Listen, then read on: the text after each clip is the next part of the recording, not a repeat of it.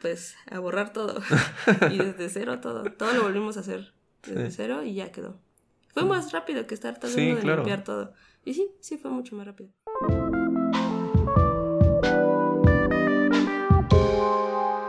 Soy Mario Carballo Sama y esto es Detrás del Pixel.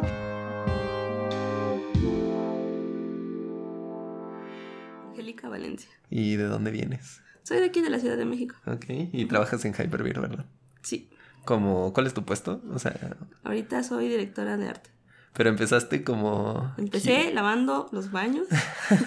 Empecé siendo, según QA.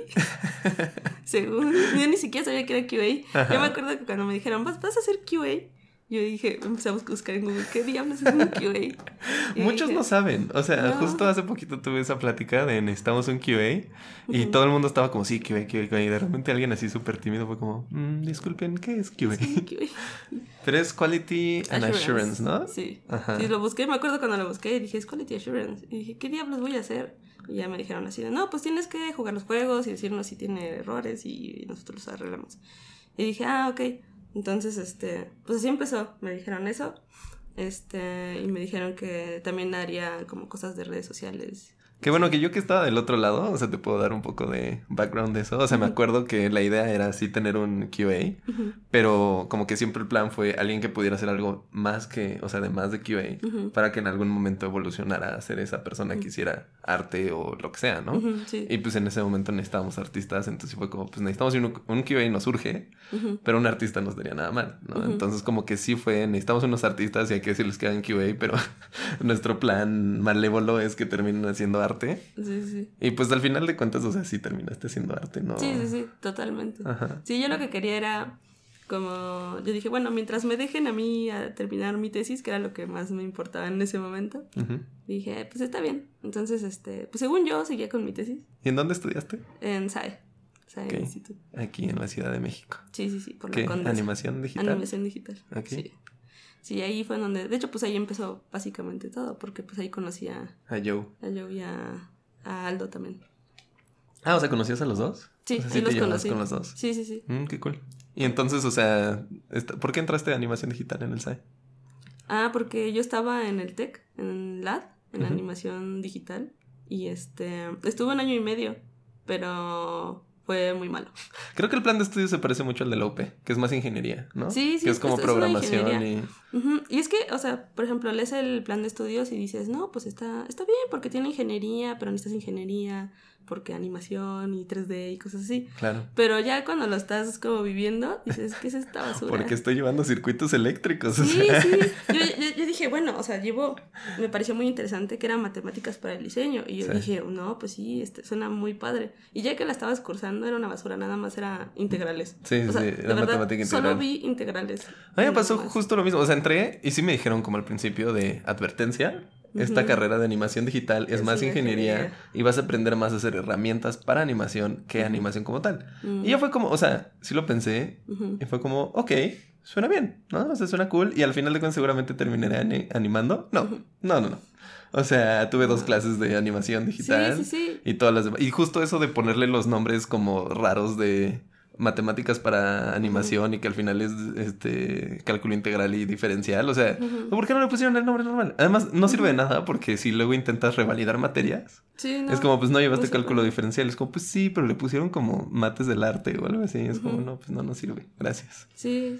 Sí, mucha gente, o sea, justo era como esa comparativa de la UP, de el TEC tiene la misma carrera y como que si había un, pues cuál está mejor y pues resulta que las dos están... Sí, ahorita no sé la verdad qué tan mejor esté. Pero sí, cuando estuve estuvo terrible. También eran como los primeros años, ¿no? Sí, eh, la primera vez que se integró la carrera creo que fue en el 2007 y yo entré en el 2011. Ya habían, se supone que arreglado cosas de los primeros y este y yo cuando entré ya tenía como sus fixes por ahí, pero pues la verdad es que no, no mucho. Creo que conmigo había tres generaciones antes que yo, o dos. Y ya yo era la tercera. La tercera. Pero sí fue, según yo fue la primera escuela en México en tener ya como oficialmente animación. Por eso me metí ahí. Sí. Pero terminando el primer semestre, dije, ¿qué es esto? ¿Qué es esta basura? ¿Por qué estoy aquí? Sí, y mis papás me dijeron, dale chance, vete otro semestre a ver qué tal. Y yo dije, bueno, está bien. Y después, este, con mis compañeros, como que, pues andaba ahí platicando y escuchando y como que también pensaban así de, pues es que como que sí está un poco, como que no es animación. Entonces yo dije, no, sí tengo que buscar otro lugar. Y un amiguito por ahí me dijo, eh, escuché de SAE y me dijeron que estaba buena. Y yo dije, ay, a ver qué tal. Y encontré en esa época escena y a SAE. El problema de escena era que en esa época no tenía todavía la validación de la SEP como para dar la licenciatura. Y SAE sí ya tenía. Como que se le acababan de dar así unos días, mesecitos ahí antes. Sí, porque yo quería entrar, o sea, bueno, no quería yo específicamente, pero mi generación, hubo muchos que querían ir a SAE. Y justo era, es que no les han dado la validación de la SEP. Entonces por eso mucha gente no se cambió. Pero sí era como de, ah, ojalá nos hubiéramos ido ahí. Sí, sí, sí. Y a mí cuando yo entré ya estaba validada y dije, pues va, a ver qué tal.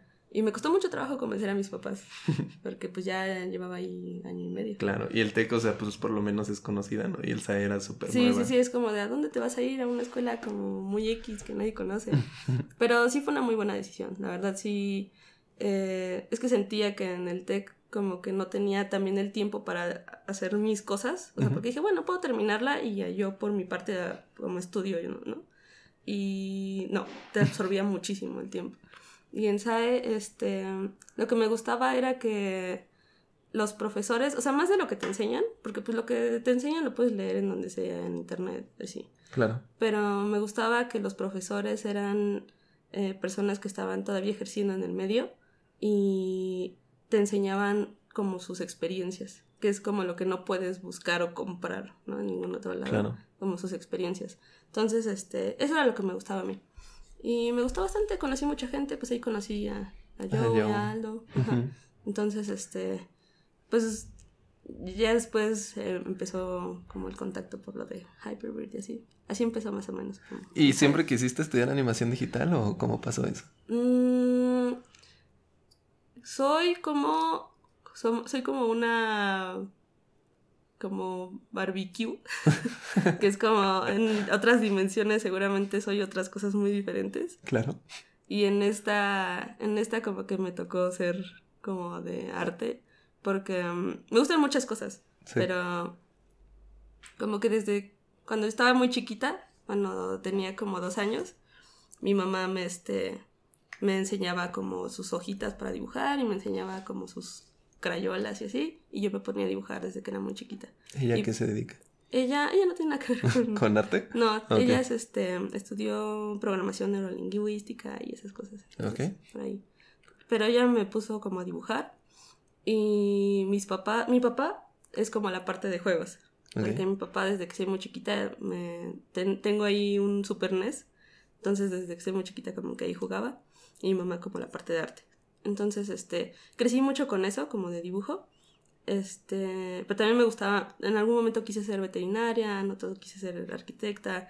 También me gustan mucho las cosas de electrónica, también me gustaba mucho este, la música y así, ¿no? Entonces, como que tenía muchas cosas que me gustaban mucho. Ajá. Pero ya después, como a los 10 años, este, como me gustaban mucho las películas de Disney, todavía me gustan mucho. este, me gustó mucho cómo hicieron la película de Lilo y Stitch, como que yo vi el detrás de cámaras y como el making of y así. Me gustó mucho como toda la parte artística de las animaciones, de los fondos, de todo eso, me gustó muchísimo. Entonces, este, dije, no, pues yo quiero ser, quiero ser animadora, ¿no? Entonces como que eso se quedó mucho en mi cabeza. Y este, y ya, como que ahí se quedó muy impregnado. Y cuando vi unos años después que, como cinco años después, que en el TEC iban a estar como la primera carrera de animación. Dije, ah, pues yo voy a ir al TEC a estudiar animación. Y ya fue como de, oh, sorpresa, no, está tan padre. y ya, pero dije, pues ya estoy aquí, ya tengo como que, tengo que seguir como este camino. Y pues he estado muy bien, me gusta mucho. Qué bueno. ¿Y juegos? ¿Tenías pensados en algún momento dedicarte a hacer juegos? Porque sé que, o sea, cuando empezaste a trabajar en Hyper, me acuerdo perfecto que fue como un, pues a mí me gusta la animación y estoy aquí porque es un trabajo cool. Pero sí. me gustaría más dedicarme a la animación. Sí, sí, sí. Es que como que siempre quise enfocarme más a animación y como que pasaron cosas muy curiosas porque hace cuenta que en SAE eh, teníamos amigos de, de varias carreras, ¿no? Eran audio, este, diseño de videojuegos, programación de videojuegos y animación, ¿no? Entonces, yo tenía amiguitos por ahí de videojuegos, porque luego compartíamos unas, una que otra materia. Entonces, este, luego se me acercaban porque querían, ah, pues ahí fue cuando también conocí a Joe y a Aldo, y este, a- también a otros compañeritos. Eh, lo que pasa es que como el último año tienes que empezar tu proyecto de tesis, eh, nosotros, bueno, yo era un año como más abajo, o unos semestres más abajo, y ellos ya estaban empezando su proyecto. Entonces, este, estaban buscando artistas, ¿no? Porque pues necesitaban terminarlo con alguien. Porque programadores. Sí. Entonces, este, fue, vinieron a, a buscar como artistas y ahí me los encontré, ¿no? Como que dijeron, oye, dibujas padre, este, ¿no quieres ayudarme a mi juego? Y este, se me acercaron tres, porque había sido Aldo, Joe y Jorge Sotomayor. Ok. Entonces, este, con, con George había hecho este, unas cosas ahí de, de arte para su tesis, pero como que yo decía, ay, es que me gustan los juegos, o sea, crecí como con juegos y todo, y sí me gustan mucho, pero como que sentía él, yo sé que hay una diferencia entre el te gusta y el eres bueno, Sí. ¿no? Entonces yo dije, no, yo creo que no soy buena como, ves que yo veía como hacían el game design de todo y yo dije, está bien pesado todo. yo dije, no, no, no. Entonces, este, yo dije, yo creo que no soy buena en eso. Este, no creo poder dedicarme como algo relacionado a juegos porque sí se ve bastante complejo. Este, yo dije, pues, mm, como que me, me quería envolver más como a, el, a que me metiera más en la parte de- del desarrollo del juego no solo el arte, como ya del game design de todo el juego. Y yo sentí así como el, "Ah, así esto se ve bien pesado. Este, pero, pero sí me gustó, estuvo muy, estuvo entretenido trabajar con él. Y este, y yo pensé que, que solamente, como que me volví a regresar a animación, ¿no? Como que dije, no, no, no, videojuegos no. Me gustan mucho, me gusta mucho jugarlos, pero hacerlos Está difícil. Está difícil, está difícil. Entonces como que me regresaba. Y después llegó este, llegó una amiguita del, del TEC a querer hacer un juego con, conmigo y también con Miguel. Ujú. Y entonces, este, igual pasó lo mismo, ¿no? Yo dije, ay, no, no quiero como enfrentarme a cosas otra vez de game design. Y como que otra vez se fue así de, oh, evadir, evadir. Y así. Y entonces, este, ya la tercera ya no la pude Evadir. como evadir. Sí. La tercera llegó así con todo, así muy desprevenido y todo. Entonces, este, me la disfrazaron, me disfrazaron de, de QA y de... Sí, sí, Y de memera profesional. Y de memera. Para los que no sepan, las primeras artes de redes sociales de Hyperbeard son muy danks, o sea, son muy memes. Eran memes horribles. Y totalmente fue Q. O sea, nosotros no teníamos contenido de redes sociales y llegó Q y fue como vamos a meterle más dank a sus redes, muchachos. Sí, sí, sí. También pusimos a la, esta ranita de... Ajá, Pepe ahora, sí. Flaco, no sé cómo, Sí, sí, sí. la que eres un símbolo de nazismo. Sí, ah, sí, no, cuando yo hice el GIF era como, no, pues está muy bien, súper era cool, Sí, sí. y después ya tuvimos hasta que cambiar la... Hasta hubo reseñas en, o sea, en Kleptocats de la tienda de aplicaciones que decían, este juego me gustó un buen hasta que vi Hasta que que- metieron a Pepe Ajá, y sí. no estoy de acuerdo y lo desinstalé y era como, wow, esto evolucionó muy rápido. Sí, está bien triste porque ese fue el primer GIF que hice. Sí. Justamente el de guapo bailando con la ranita. Uf. Y es como, uy, no, pues no. No, pues no, quítenlo. Sí, sí, sí. Pero entonces así como que me fui, me fui metiendo y dije, pues bueno, ya, ya estoy aquí. Ya estoy aquí. Ya, ¿qué le puedo hacer? Pero sí me ha gustado mucho. Ha estado muy padre.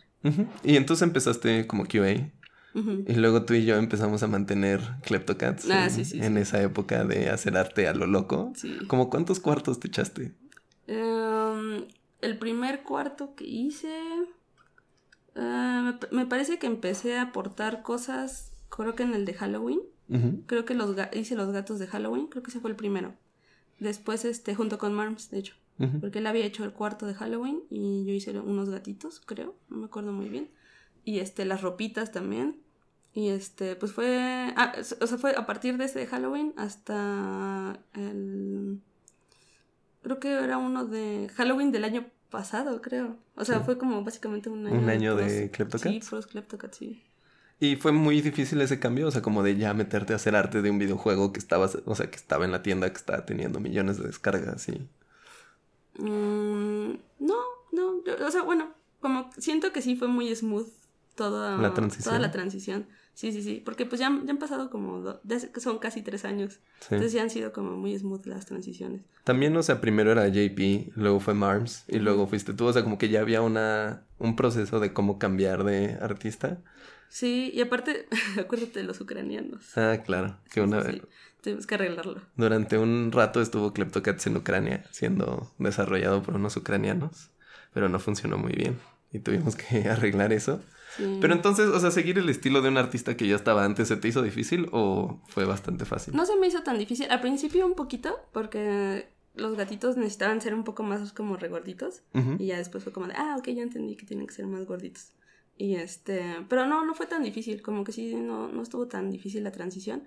Pero este, el problema era que JP cambiaba mucho a los gatos como de estilo. Yo creo que como que sin querer, como que vas evolucionando, tú, ajá, y va, va cambiando. Porque guapo cambió quién sabe cuántas veces.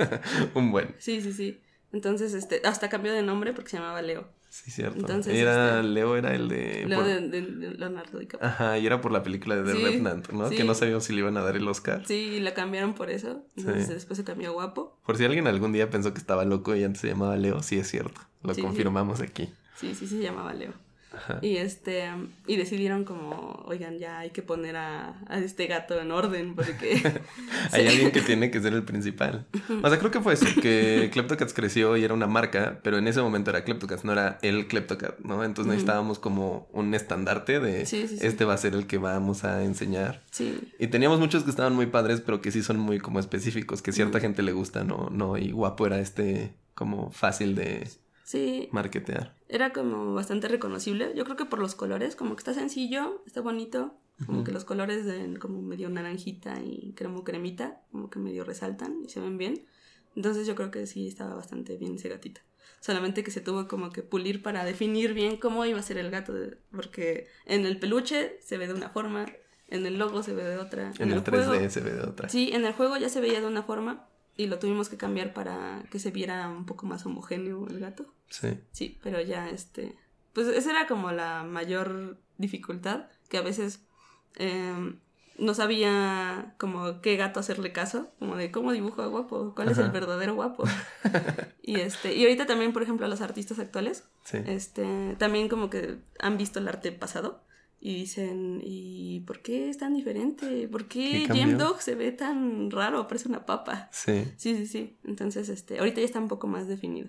También las limitantes del primer juego, o sea, hicieron que el arte fuera de cierta forma. Me acuerdo que había como una idea de hacer a los gatos, o sea, que en también te pudieran salir humanos. ¿Te acuerdas de mm, eso? Mm, que eran como Chan, no sé qué. Sí, sí, sí, que serían como de anime. Sí, exacto. Pero justo era como. Y también había uno de un lobo que le encantaba yo. Mm, y que no pudimos meter porque, como tenían la silueta diferente, ninguna de la ropa les calaba. Entonces, pues no pudimos. Que eso ya se cambió un poco en el segundo, ¿no? Sí, sí, sí.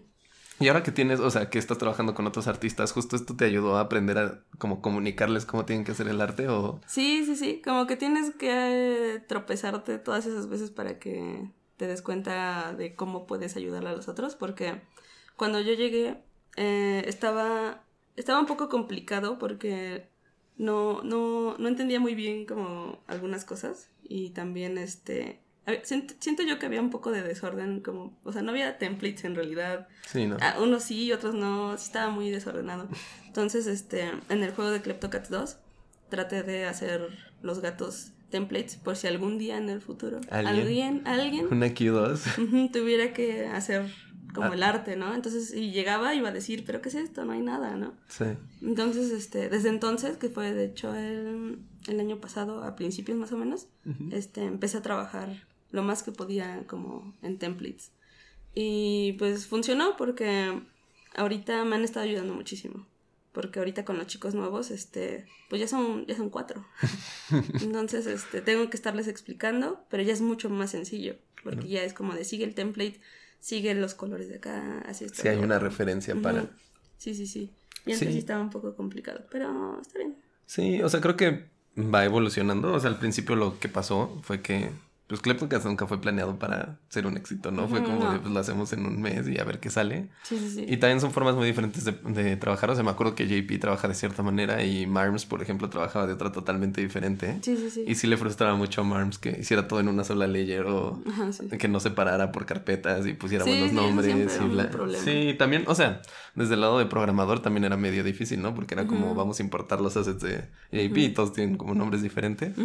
Pero pues JP también saca todo en súper rápido. O sea, Kleptocat salió en un día de, en cuanto a arte, el primero. Me acuerdo perfecto. Pero sí. Y entonces, o sea, ¿qué pasó con Kleptocats 2? ¿Cómo fue esa decisión de vamos a cambiar el arte? ¿O ya sabían estas limitantes que tenían y dijeron vamos a cambiar todo? Porque ya ahora ya es un diferente sistema de animación y todo, ¿no? Sí, sí, sí. Lo que queríamos era que pues se viera más bonito. Porque e, era como pulir el primero. Uh, como, ¿qué, ¿qué harías si pudieras rehacerlo? Y que tuvieras el tiempo para que se viera bien, ¿no? Claro. Entonces eh, dijimos, pues bueno, para empezar, yo creo que cambiaremos el, el, estilo de arte, ¿no? Y empezamos a hacer una carpeta de Google Drive y entre JP Marms y yo como que poníamos referencias de ideas. Entonces dijimos, ah, bueno, pues la primera, como uno de los cambios es que la línea pues ya no va a ser eh, como este sin textura, o sea, esta vez tiene como una textura que de hecho mucha gente piensa que es pixel art, no sé por qué. Pero bueno, sí hay gente que ha dicho, pues es que ¿por qué hicieron pixel art Kleptocat 2? Y es como Es que se ve más Es que siento que es esa transición como de juegos viejos a juegos nuevos y es como vectores flasheros. Ajá, sí, sí. Y los viejos eran como más texturizados, entonces como de, pero es que Y es que el primero se ve medio vectorial. Sí. Y como en el segundo ya tiene una textura la Que no es vectorial, ¿no? O sea, según yo Kleptocat 1 porque JP no, le gusta Illustrator. No, pero da como la ajá, da el gatazo. Sí, sí, sí. Pero este, como este, ya, definimos como que queríamos una línea de color que no fuera negra, que tuviera textura, este, que los colores fueran más cremitas, más bonitos, como ese tipo de, de cosas y el gatito más como más redondito y gordito. Entonces, eh, como que pusimos eso en el drive y JP hizo un como boceto de, de la idea y pues ya, eh, de ahí nos basamos y fue como de, pues rápido, a animarlos, ¿no? Entonces, este, queríamos que fueran, eh, que los gatos tuvieran varias poses y se pudieran como mover en el cuarto a, a, voluntad, como random. Entonces, este, pues lo que hice fue agarrar las poses que había hecho JP, las, este, las hice como puppets, las puse en Unity, las animé y ya teníamos ahí la lista de animaciones, ¿no? Que camina, que salta, que... ¿Cómo cuántas animaciones tienen por...? Ay, son como siete, creo. Por cada personaje, ¿no? Que son aleatorias. Sí, sí, sí, son siete animaciones y antes caminaban por el cuarto, pero después como que hubo problemas con los como con la inteligencia artificial para que caminaran bien y que hubiera transiciones bien. Entonces decidieron quitar eso de que caminaran. Y el caminar ahora solamente está en uno de los minijuegos. Pero pues funcionaba. Entonces fue como muy rápido. rápido, rápido, ¡pum! ya quedó. Y quedó muy bien, quedó bastante bien. Sí, porque, bueno, el sistema de animación de la primera, del primer Kleptocats eran dos frames de animación, ¿no? Y cada gato tenía una posición fija y teníamos que, o sea, meterte a Unity y cada gato de los 100 que estaban, abrir la escena, irlos acomodando y a cada gato ponerle sus dos frames de animación y que se estuvieran cambiando cada cierto tiempo. O sea, era horrible. Sí, y ahorita ya se ve mucho más bonito. Claro. De hecho, Klepto, Kleptodogs nos, nos limitaron mucho porque nos dijeron, tiene que ser lo más apegado a Kleptocats 1. ¿No? Y dijimos, bueno, pues... O sea, no tan apegado a Kleptocats 2. Ah, no, tenía que ser como el 1. Ajá. Entonces, ¿Y esa decisión por qué fue? Ah, para que hubiera espacio para un Kleptodogs y que fuera como el ah. Kleptocat 2. Ok, ok. Entonces, teníamos que respetar que fuera lo más parecido al 1, ¿no? Ajá. Entonces, pues básicamente era un reskin, ¿no? Sí. Y este, y pero sí arreglamos una que otra cosa, porque por ejemplo en el 1 de Kleptocats, eh, el gato pues solamente está ahí parado, ¿no? Sí. No se mueve nada. Y ahora en Kleptodogs eh, lo que hice fue que las orejitas se le movieran, eh, que tuviera diferentes como expresiones faciales y que se le movieran las patitas, como que si tiene un poco más de movimiento, porque no quería que fuera tan estático. Como, el uno. Y este y también pues arreglamos cosas chiquitas, ¿no? Así como este cómo funcionaban algunas eh, cosas de las animaciones o de la UI o de la tienda y así. Entonces, este nos apegamos lo más que pudimos y pues ya quedó quedó bastante bien. ¿Y ahora desde que trabajas en juegos ya te metiste más a game design o...? Sí, Sigues sí. No, sí. evadiendo. No, no, ya no, ya no. Ya, ya me gusta más. Es como cuando te da miedo y, por ejemplo, cuando ves una piscina con agua muy fría y dices, "Ah, está bien fría, me da mucho miedo aventarme. Pero agarras y como que ya dije, ya, ya, pues me voy a aventar, ya estoy aquí. Sí. Entonces, este, he estado buscando más. Es que, mm, por ejemplo, eh, sí, sí había, había estudiado programación como tres años, Sí. pero nunca había eh, programado en C Sharp. Ok.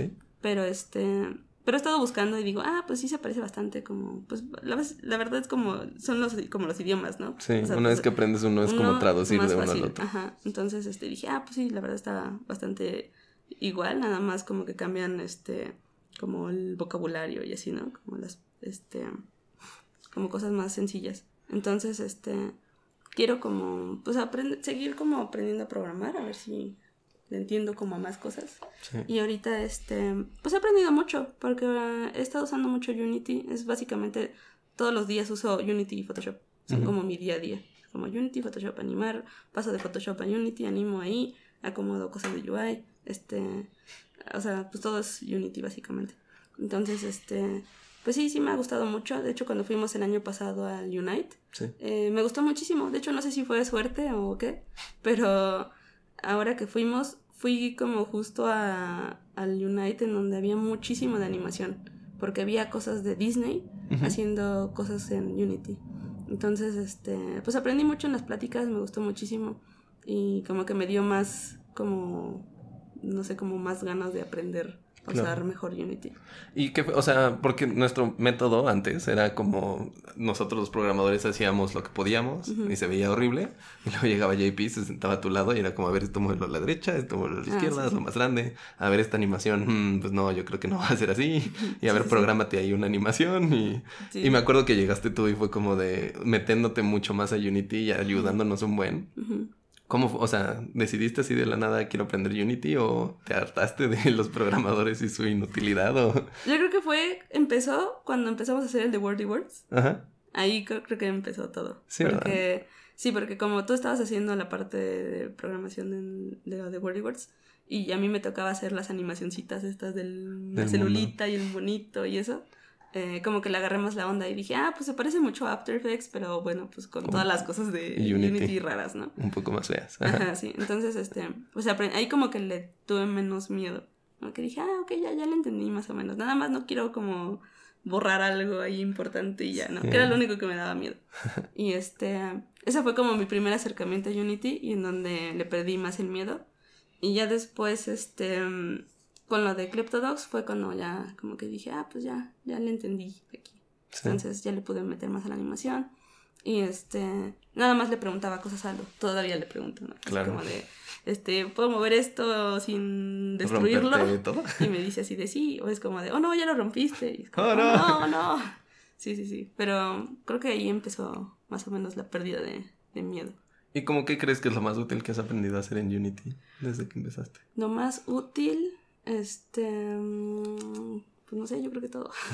en general. Sí, en general. porque- Bueno, como el animator, ¿no? De, de Unity, que fue en donde más te metiste. Sí, de las herramientas que más me gustaron usar fue la de, este, mm, ¿cómo se llama? Los deformadores. Solamente que me, me dicen como que a veces consume mucha memoria o se traban mucho. Sí. Ese es el único problema. Pero como que he aprendido a darme como mañas para no usar el trans- los, los deformadores y animarlo solo con escalas, rotación y posición. Ujú. Y se ven bien, parecen que sí. De hecho, hasta preguntan así de, oye, ¿qué rig usaste? Y es como de, pues nada No. más le puse posición y ya. Y este, y se han hecho muy rápido, porque de hecho, no sé si supiste que estábamos haciendo un juego que se llama Rhythm. Ajá, el de el con de Alex. Ale Hitty. Hitty. Ajá. Ajá. Ese estaba quedando muy bien en animación, porque Ujú. estaba muy... El arte me gustaba mucho. Y en animación fue como de rápido, hazte unos monitos que se mueven y es como de, pues ahí están. Y quedaron muy bien. Lástima que pues ya no salió, pero estaban Claro. muy bonitos. Y creo que tú eres la que más ha trabajado en juegos de Hyperbeard que no han salido. O sea, Sí, sí, sí, he trabajado en un buen de juegos y no salen. Que Como- es el de Wordy Words. ajá. Que el, el primero fue Wordy Words, ¿no? Que para los que no sepan era el sucesor espiritual de palabras. Palabras. Sí, sí, sí. Y la idea era una, un Tinder de, de ortografía o algo así.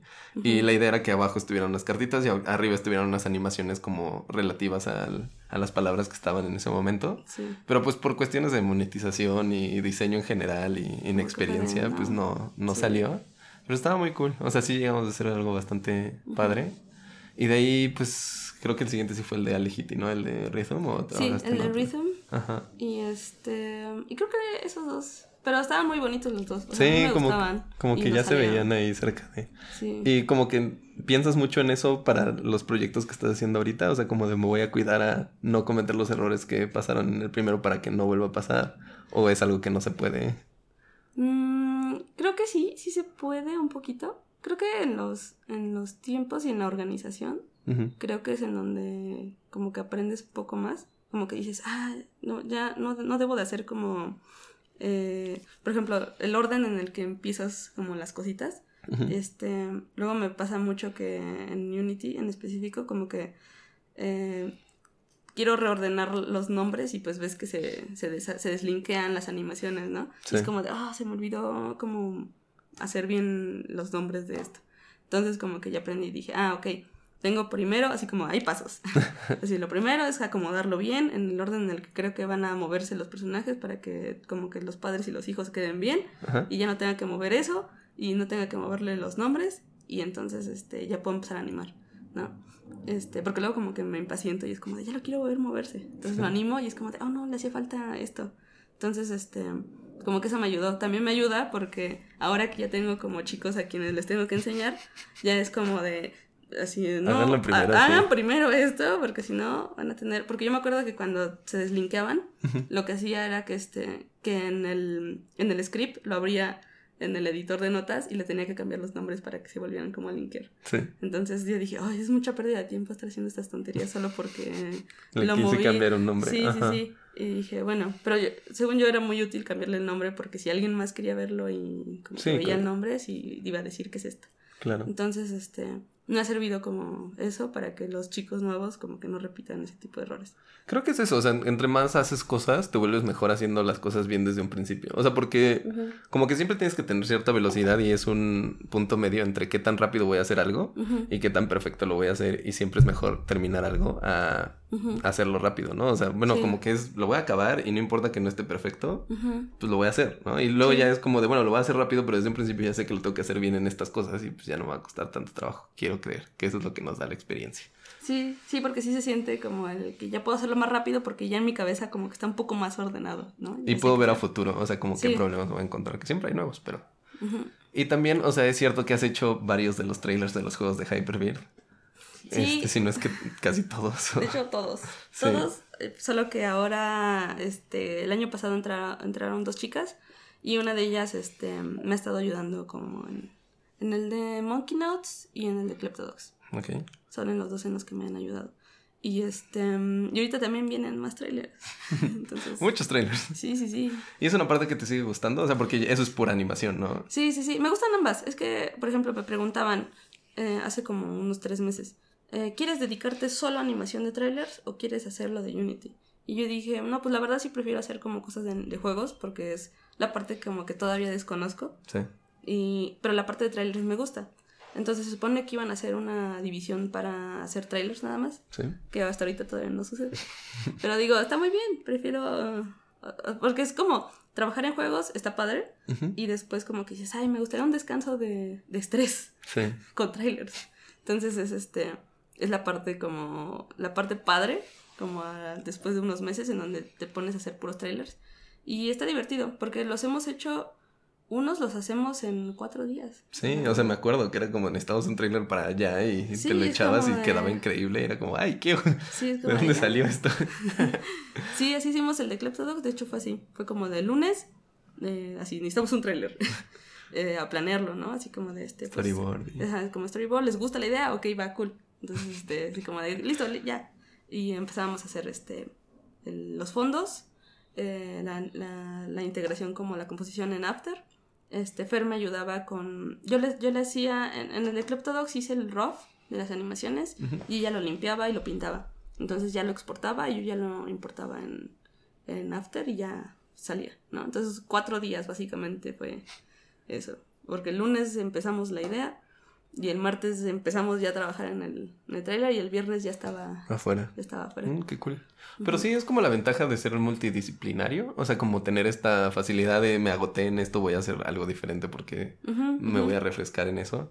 Y es difícil, o sea, porque te entiendo perfecto de que te gustan varias cosas y pues te vuelves bueno en una sola o te vuelves bueno, bueno en varias o pues te divides en todos lados y se vuelve un poco difícil de manejar. Pero creo que sí tiene esa ventaja. Y además de que aprendes mucho en, o sea, haciendo una para aplicarla en otra cosa, como que siento que es muy valioso esa como experiencia que tienes en algo que no es exactamente eso en lo que te estás dedicando.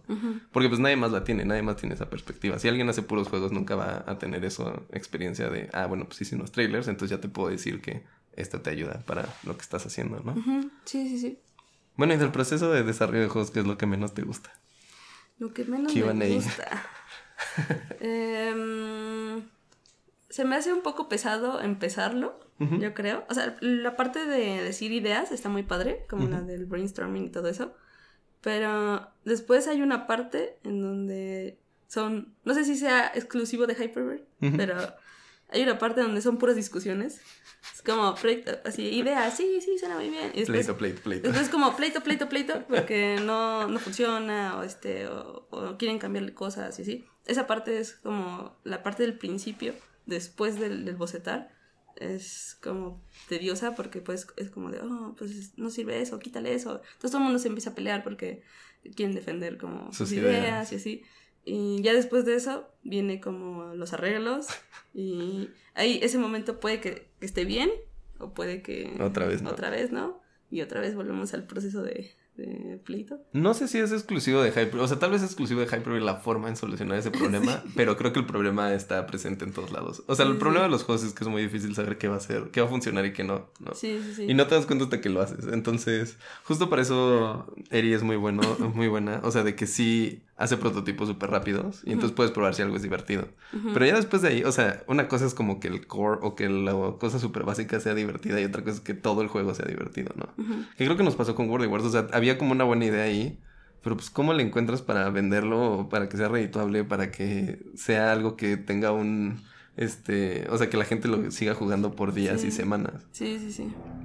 Sí, esa parte es la, la, pesada. Sí, ya cuando lo estás haciendo, animando y poniéndole cosas bonitas. Ya, ya cuando es puro contenido, pues qué fácil, sí, qué divertido. Sí, pero todo ese proceso del principio es como de, oh, no, es interminable. ¿Y qué proyecto quisieras hacer ahora?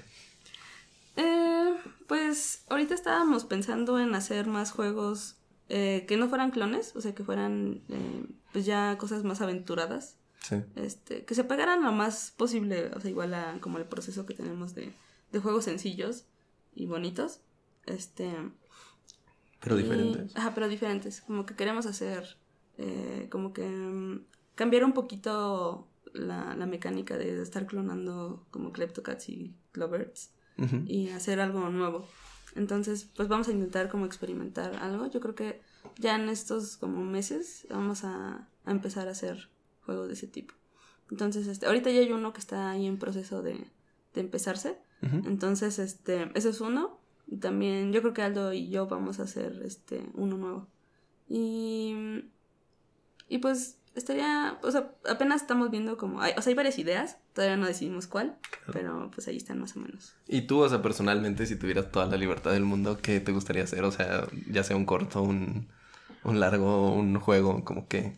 Sí me gustaría hacer un juego porque como que me gustaría experimentarlo, me gustaría aprender más a fondo, ¿no? Porque ahorita, por ejemplo, o sea, sí he aprendido mucho, pero me gustaría aprender a hacer más cosas todavía, porque por ejemplo, cuando uso Unity todavía siento como un poco los, los límites que tengo, como de conocimiento de usarlo.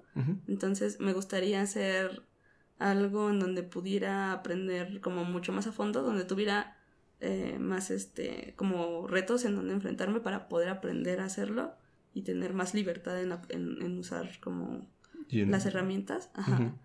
y este y pues sí tengo como unas ideas como que me gustaría intentar em, y a ver si pues se me da la oportunidad porque yo creo que o sea vamos a, digo que vamos a empezar a hacer un juego y este a ver si se queda como alguna de esas ideas y me gustaría eh, como experimentar hacer otro tipo de cosas, ¿no? Por ejemplo, no sé si viste Tsuki.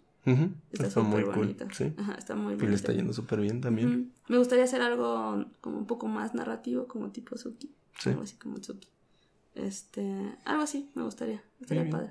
Y de, o sea, tú que has estado aprendiendo mucho Unity, o sea, como cuál es tu consejo para la gente que quiere aprender este tipo de herramientas y tal vez está del lado de artista o está de un lado que no, no se ve como usando Unity. ¿Cómo empiezas? Mm, empezaría... Em, yo creo que sí, no sé, no sé si... Es que, por ejemplo, yo empecé, eh, pues básicamente como que animando, ¿no? O sea, lo, lo, de que empezamos a hacer lo de Wordy Words, básicamente Wordy Words fue el primero. el primer paso. Sí, mi primer paso. Entonces yo creo que me acercaría del lado de animación, como lo hice yo. eh, por ejemplo, yo ya tenía conocimiento de After y como que After sí te ayuda mucho más a comprender más rápido Unity.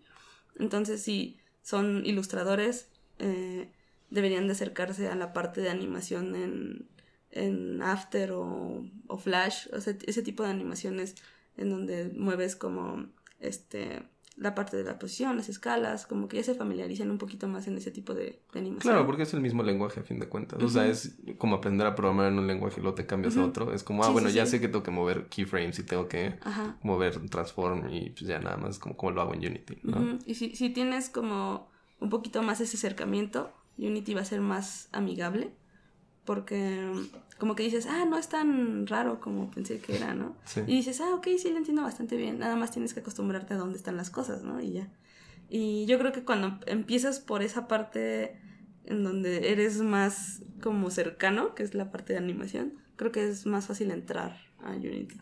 Como que eh, la parte artística, que es la parte de la animación, después te vas como a las jerarquías y a lo mejor cómo, cómo puedes hacer que se accionen este, tus animaciones. Entonces como que te vas metiendo un poquito más. Siento que es más fluido de esa forma. Claro.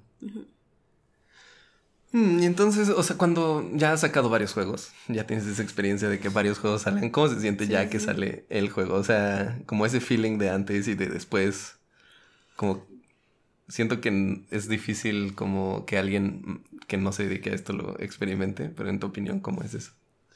Eh, pues al principio, por ejemplo, te dicen así de, no, pues ya va a salir en Early Access el juego, ¿no? Es la primera vez que alguien que no conoces lo va a jugar, ¿no? Y dices, uy, pues a ver qué pasa. Entonces, este, pues primero es el estrés, ¿no? De que dices, no, pues este, tiene que estar el, el build tal día. Y pues ahí estás hasta que como queda. Hasta que sale. hasta que sale y ya sale y lo suben, ¿no? Y después estás como de, oh, por Dios, ya viene como la gente a ver el jueguito.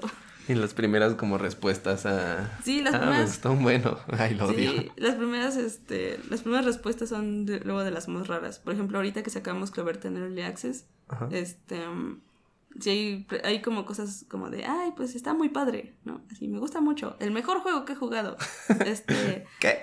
arte muy bonito, así como, como traducido de Google. sí, sí, Y también hay uno que otro comentario que dice, este, el brilla mucho los colores, ¿no? Así, y hay cosas bien extrañas. ¿Y te afectan algo como el feedback negativo de arte por gente que lo está jugando? Mm, hasta ahorita, por ejemplo, el único feedback feedback que he recibido como medio negativo ha sido en el de Cloverta, porque decía uno que tenía, no era negativo en, realidad, como que te pones a pensar como en otras cosas, ¿no? Dices, oh, no, no, había no me había puesto a pensar en esto. Eh, decía que tenía este problemas de, no sé si era daltónico o algo así, tenía alguna como discapacidad visual. Y decía que no, no diferenciaba a veces unas cosas, ¿no?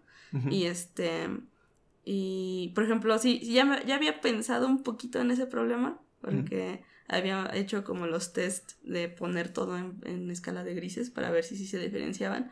Y estaba bastante difícil, porque como tiene muchos colores, claro. sí es como de, híjole, sí está, está difícil encontrar como que el botón resalte más, ¿no? Sí. Entonces, este, ya tuvimos como un feedback de una, solo una persona como que he visto hasta ahorita, ha dicho algo así. Y sí dije, mm, pues está, está interesante. De hecho, o sea, por ejemplo, ya antes de, incluso del feedback ya habíamos pensado en, en este, oscurecer un poco más los botones para que fuera un poco más fácil para ese tipo de personas Entonces, este, ah, todavía no lo actualizo, pero, o sea, ya está ahí como en mi tarjetita de Trello. Claro. Este, pero sí, o sea, como es lo más accesible. Ajá, es que lo, piensas, pero ya que lo ves como en un comentario dices, ah, sí, es cierto. Ajá, es, es muy real, ahí está, ¿no? Entonces, este, pues es interesante. Me, me, me agrada mucho leerlo los comentarios, porque hay unos muy extraños, hay unos muy chistosos, hay unos que sí te ayudan a mejorar bastante. Que la accesibilidad es un tema bastante cool. O sea, la verdad es que yo mi primer trabajo de programador fue para algo de gobierno, bueno, para el Festival Cervantino.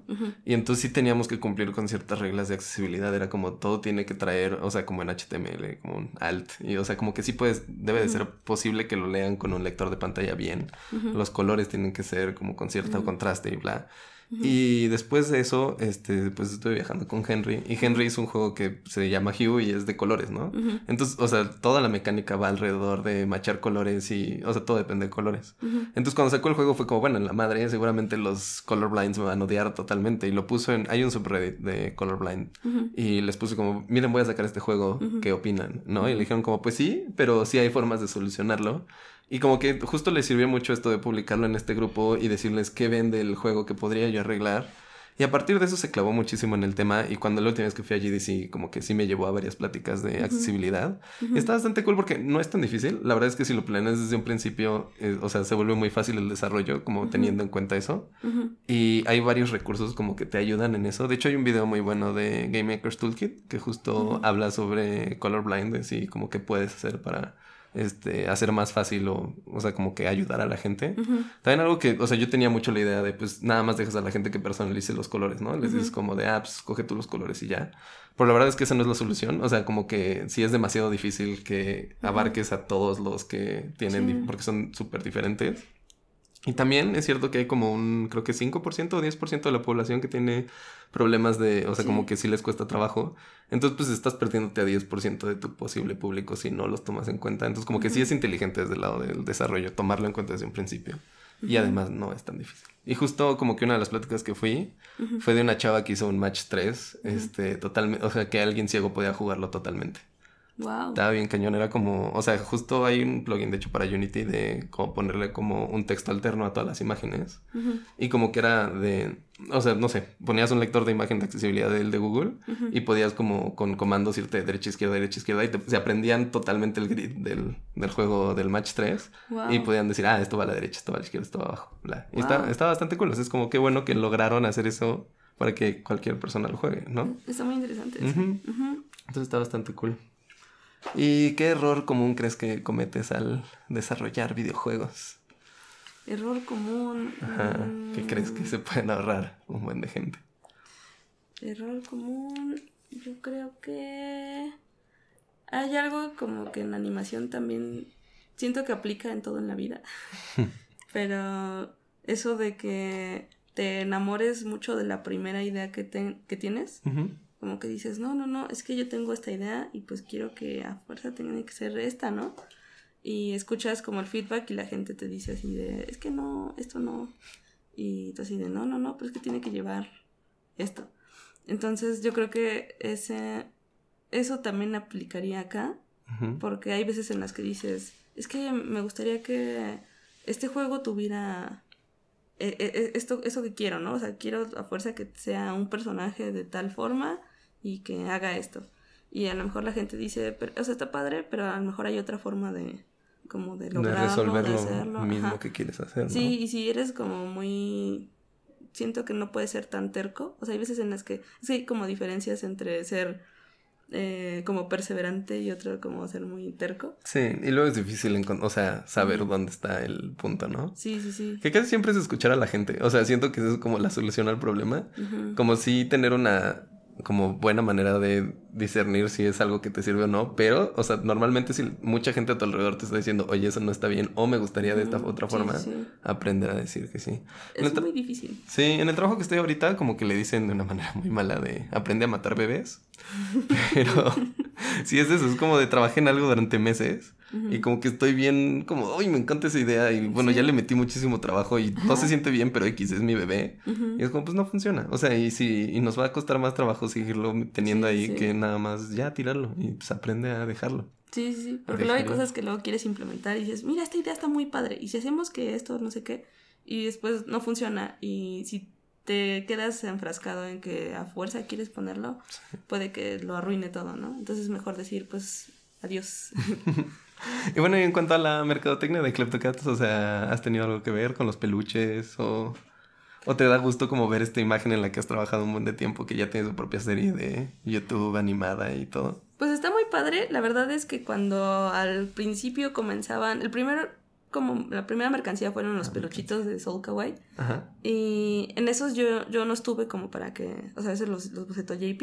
Ajá. Pero después como que dije, ah, qué padre que va a salir ese peluche y va a haber más peluches seguramente. Entonces yo me emocioné mucho y en mi cabeza como que estaban muchas cosas, ¿no? Así como de guantecitos de Kleptocats, gorritos de Kleptocats, como que en mi cabeza... Sí, sí, sí. Y yo dije, es perfecto. Entonces, este, ya después empezaron a decir eh, pues ahora tenemos este, un contrato con Funko, ¿no? Y ahora con Scholastic, y ahora con bla, bla, bla, ¿no? Entonces, este, como que van saliendo los, los, este, ¿cómo se llaman? Los, como los pres, cuando nos mandan, este, la, como el, ¿cómo se dice? Cuando es, este, como, una, como una, un preview, como una muestra del, del, mm. del muñequito. Y dices, qué bonito se ve, se ve muy padre. Y por ejemplo, hace. De hecho, ahorita acaban de traer más cosas, ¿no? Esta semana. Sí, vi un calendario sí, sí, sí, todas esas. Entonces, este. De hecho, Cosa me había dicho, oye, este, ¿qué le arreglamos a esto, no? Y pues sí, la verdad es que bueno que, que me dijo. Porque sí hay varias cosas. sí. Es que no sé por qué les cuesta tanto trabajo luego como, como seguir, sí, a, a, los personajes. No sé, no sé qué pasa. En ese proceso de... Sí, sí, sí. No sé qué sucede que luego les cambian o los colores o las caras. No sé si viste unos peluches que tenían los ojos muy chiquitos. Sí. Sí, no sé qué pasa. No sé por qué unos sí tienen la, bien la cara y otros no. No entiendo qué, qué es lo que sucede. Pero algo así sucedió con las... No sé si viste las carteras. Mm, unas carteras de, de, guapo y de de este Sprinkles. Ajá. Entonces Cosa me los pasó y me dijo, este, como que, ¿qué te gustaría cambiarles? ¿Te parece que está bien o que está mal? Y yo dije, oh, sí, definitivamente hay que cambiarlo. Porque tenían los ojitos así de puntito. como un gato muy sorprendido. Sí. Y, y, no sé por qué, si son exactamente iguales las dos, hicieron como, como que la cara de uno era muy diferente a la del otro. O sea, no sé por qué. No hay necesidad, de... Sí, no había necesidad. No sé por qué no lo duplicaron en la pusieron Era más trabajo cambiarla. Sí, sí, sí. Y uno tenía los ojos muy chiquitos y muy separados. Ajá. Y el otro tenía los ojos eh, un poquito más decentes, como más grandes, pero igual la boquita como que no estaba simétrica. O sea, yo dije, no sé por qué les cuesta tanto trabajo. No supone que son diseñadores y seguramente usan Illustrator y, lo hacen bien, pero, pero no. Entonces, para evitar como tragedias, sí, sí, sí, lo este le, le rehice la carita y también una parte de mí dijo así como de, no, no solo le mandes la imagen, por favor vectorízalo y mándaselo. Sí. Y yo dije, está bien, le haré caso a mi conciencia. a mi quiero interior. y lo vectorizaré y se los voy a mandar. Y si se les vectorice la carita para que no haya peros. Entonces, este, porque dije, no, no los vayan a pixelear ahora. Y, dije, no no no, no no no, no, mejor mándaselos. Y ya le dije cosa, este, aquí está también, aquí está el PSD, aquí está el screenshot, aquí está el Illustrator, así no puede haber peros, ¿no? y este, y fue como de, sí, súper. Y ya, las vi y yo dije, ay, qué bueno, se ven muy bien. Mm, qué cool. ¿Y cuál ha sido tu mercancía favorita de la que ha salido? Las carteritas. ¿Sí? Sí, es que están muy bonitas. Están como bien hechecitas y, están muy bonitas. ¿Y vas a tener una o...? Pues espero yo, espero yo, que al menos el, el Que te llegue una. Sí, sí, sí. muy bien, Kim, pues creo que ya estamos llegando al final. Nada más, ¿qué juego es el último que has estado jugando? ¿Juego? Así personal. Ajá, sí, que tú, has, tú, tú en tu vida. En mi vida. Privada. En mi vida privada. Que no sea Sonic, o puede ser Sonic. ¿Por qué no Sonic? Algo que no saben de que probablemente es que la fan más grande de Sonic que he visto en mi vida. Sí, sí, sí. ¿Le has contado de mi Silver? ¿Mi Silver? ¿Tu Silver? No, no. en el en vivo no, no ha salido al tema. ¿Cómo no has hablado de mi Silver? Pues es tu momento, aquí. Mi, mi Silver gigante de, de First Four Figures. Mi más grande orgullo de Sonic. Claro. Sí, sí, sí. sí. También vi al, al este tipito, este. En Pixelatl, claro. Se me olvidó su nombre. Pero, pero el de Sonic. sí. Uno de esos. El animador de Sonic Mania. Muy bien. Y este. Ah, pero mi juego. Pues ahorita. Ayer, por ejemplo, estábamos jugando Smash. ¿No? Este. ¿Y qué tal? ¿Sí juegas a Sonic? ahorita ya no he escogido tanto Sonic. He tratado de- wow. de, de- de cambiarle un poquito. Y Sí. dije, voy a cambiarle y voy a jugar con otros. Ella está jugando con Lucario y con Pikachu. Así, Sonic, Sonic Sí. y Pokémon y Sí, sí, sí. Sonic amarillo. Pero ese puro furry. Sí, sí, puro furro ahí. Este, Smash es lo que había estado jugando como recientemente. Y este, mm, pues mi hermano, por ejemplo, mi hermano ahorita tiene como el PlayStation 4, no me deja tocarlo, pero luego he estado con él ahí viendo como que juega. Ajá. Este, y pues había estado jugando en el Switch el de mm, Pokémon. Y, mm, ¿qué otra cosa? Ah, estaba jugando Mario Odyssey porque lo compré hace como un año. Y no lo había ¿y no lo habías jugado? Yo No lo acabo de comprar y estaba muy bueno, pero no sé, como que de repente salió Smash y salió Gris y Ah, salían un sí. buen de juegos y como que dejé de jugarlo, pero tengo que regresar a él. Yo, yo soy bien rara, en- como en general. Sí. Así en todo. Cualquier persona que haya trabajado o trabaje en Hyperbeer es bien raro. O sea, no hay Sí, manera de sí, que sí, no, no, es- te es salves un de eso. requisito. Sí, claro. sí. No te aceptan si no eres raro. Este, cuando algo está de moda, como que no, no sé por qué, no me, no me llama la atención. Me pasa exactamente lo mismo. Me pasó con Undertale. O sea, justo Sí. todos estaban hablando de Undertale. No lo podía jugar. Era como, voy a esperar a que pase. O sea, sé que lo quiero jugar. Me encantaría jugarlo. Sí, sí, sí. Pero me voy a esperar a que dejen de hablar de él porque nomás no puedo estar en Sí. ese ambiente de vamos a hablar un buen de este juego. Sí, sí, sí, no puedo, no puedo, de Sí. verdad, lo- los escucho y como que me abruman más y me hacen no querer jugarlo Sí. y esperarme a que se pase. Para tener como, bueno, Oh. para, en mi caso es mi propia experiencia de jugarlo. ¿no? Como que no se envenene o se contamine de de la- todo lo que sí, me están diciendo. Sí. Sí, a mí me pasó, por ejemplo, este, pues con todo te digo. Pero Mario Odyssey, este, salió y todo el mundo estaba así, Mario Odyssey, bla, bla, bla". ¿No? Y yo dije, ay, no lo quiero jugar. Y ahorita, o sea, salió Smash y todo el mundo, Smash, Smash, Smash. Y yo, es perfecto para jugar Mario Odyssey. Déjenme abro mi cajita de hace un año. Sí. Entonces empecé a jugar Mario Odyssey. Y este, y lo estaba disfrutando bastante bien porque dije, no, pues sí, este es el momento perfecto para jugar Mario Odyssey. Qué bueno. Entonces, este, así me está pasando con todo. Y ahorita ya que se pasó un poquito lo del Smash, también igual es como de sí, Smash. ya nadie está jugando Smash. Les duró el Sí. mame como dos, tres meses. Sí, igual el Pokémon Let's Go. Igual. Sí, ya lo dejaron dije- todos. Sí, cuando, cuando vi que como que todo el mundo lo dejó, Sí. dije, es perfecto para comprarlo. Sí, así. así Yo estoy, yo acabo de pedir Katamari, este, pero lo pedí físico, entonces pues al parecer me voy a esperar a que pase el mame también y que me llegue. Pero ¿y de celular qué, qué has jugado últimamente? O nada. De celular, pues todos nuestros juegos, porque ahí estoy píquele y píquele a sigue siendo el QA. Sí, sí, sí, ahora soy QA forzosa porque... Pues, o sea, no, no hay nadie de QA específico, ¿no? O sea... Sí, ahorita sí. ¿Sí? Ah, ok. Sí, pero ahora como que... Como eh, estoy al 100% en el juego, como que sí estoy ahí picándole así de... Así, muérete, muérete, Sí. para que salga bien, ¿no? Como que, Claro. no sé, como que ya fue instintivo. Sí. Ah, No, ah. o sea, pues si estás haciendo el juego, pues es probarlo y estarlo Ujú. checando. Sí, así como que luego, luego salió el, el build y estoy tomando screenshots, screenshots. Esto de, está mal, Esto está mal, esto está mal. Sí, sí, sí. Muy bien, muy bien. Y bueno, algo que le quieras decir a la gente que nos escucha en el programa. Mm, no sé, no sé. ¿Qué, qué les podría decir? Un consejo, chavos. Hagan videojuegos. Mm, pues yo creo que algo que a lo mejor como que mucho, me encuentro mucho, Ajá. como que sí, o sea, una cosa que creo que a mí me ayudó mucho, una cosa es que te guste mucho algo y otra cosa es que seas muy bueno en eso. Y siento que hay que irnos por el lado en donde eres muy bueno y ya después lo atacas. O sea, si, si e- eso que te gustaba no eras muy bueno, como que vete por el lado donde eres bueno y después vas a encontrar un camino. Ajá. Sí. O sea, las habilidades de lo que sea que seas bueno, cuando ya tienes más experiencia, te van a ayudar a. Sí, no, no hay como que enfrascarse en lo que, ah, no, no, no, yo no soy bueno en esto, pero a fuerza quiero esto. Sino más bien irte por lo que eres bueno y si te gusta. Y de ahí ya en algún momento como que va a haber un, un camino que te va a llevar a eso en donde no eras tan bueno y te lo va como a facilitar. Sí, claro. Y tal vez, o sea, llega una oportunidad y si realmente te das cuenta de que si te gusta o no te gusta. Porque luego piensas que te va a gustar algo como Sí. hacer juegos y luego es como, ay, es bien difícil. Sí, sí, sí. Muy bien, Kim. Pues bueno, este, redes sociales en las cuales te puedan encontrar. Yo todo en internet soy QNAE. Muy bien. K-Y-U-N-A-E. Ok, lo pondré ahí en la descripción del programa para los que no entendieron Sí, bien no eso. sé, no hablan Pero, chino coreano. Claro, claro. ¿Qué significa Kyunai?